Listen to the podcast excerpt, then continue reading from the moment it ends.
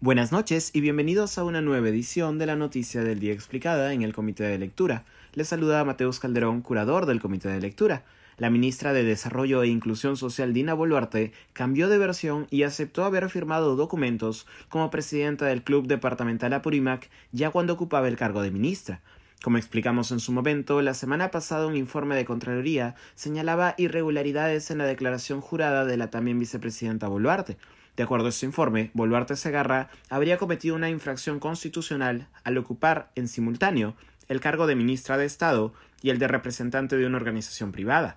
Boluarte, según datos de SUNAR citados por la Contraloría, participa como presidenta del Consejo Directivo de la Asociación Club Departamental Apurímac y como vicepresidenta del Consejo Directivo de la Asociación de Clubes Departamentales del Perú. Ocupar tales cargos iría en contra del artículo 126, inciso 4 de la Constitución, que impide a los ministros, cito, ser gestores de intereses propios o de terceros o ejercer actividad lucrativa e intervenir en la dirección de gestión de empresas y asociaciones privadas.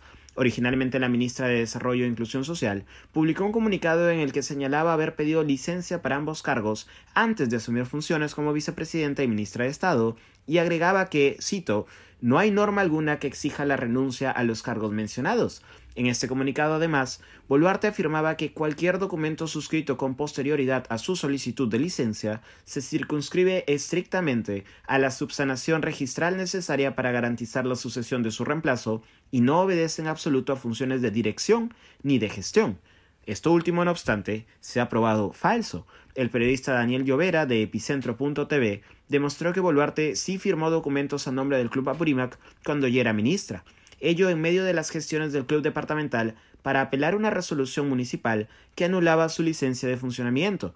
Según el reportaje de Llovera, la firma de Boluarte aparece en los documentos de apelación presentados por el club en octubre del 2021, cuando la vicepresidenta ya era titular del MIDIS, y también en documentos presentados en abril del 2022 por la misma gestión. Acorralada, Boluarte ha tenido que aceptar lo obvio. Boluarte ha admitido que, cito, si fue así y ese es el tema que voy a explicar, hay una ley de registros públicos y tiene su propia reglamentación. De acuerdo con la vicepresidenta, su firma aparece porque, cito, la vicepresidenta, ahora presidenta del Club Departamental Apurímac, todavía no ha inscrito su representación legal por el tema burocrático y por el tema seguramente que el mismo Club Departamental Apurímac estará resolviendo. Boluarte ha dicho que no renunciará al ministerio y también ha remetido contra la Contraloría cuya actitud calificó de ingrata. En la carta que envía la Contraloría no me dice que está enviando al Congreso con recomendaciones de una denuncia constitucional en mi contra. Yo creo que la primera persona que debería haberse enterado sobre las conclusiones de la Contraloría era yo porque en todo caso se me estaba afectando en mi derecho de defensa, ha dicho la vicepresidenta. Son dos denuncias constitucionales presentadas ante la Subcomisión de Acusaciones Constitucionales del Congreso contra Boluarte. Ambas solicitan una inhabilitación por 10 años de cualquier cargo público de la alta funcionaria. Eso ha sido todo por hoy. Volveremos mañana con más información. Se despide Mateus Calderón.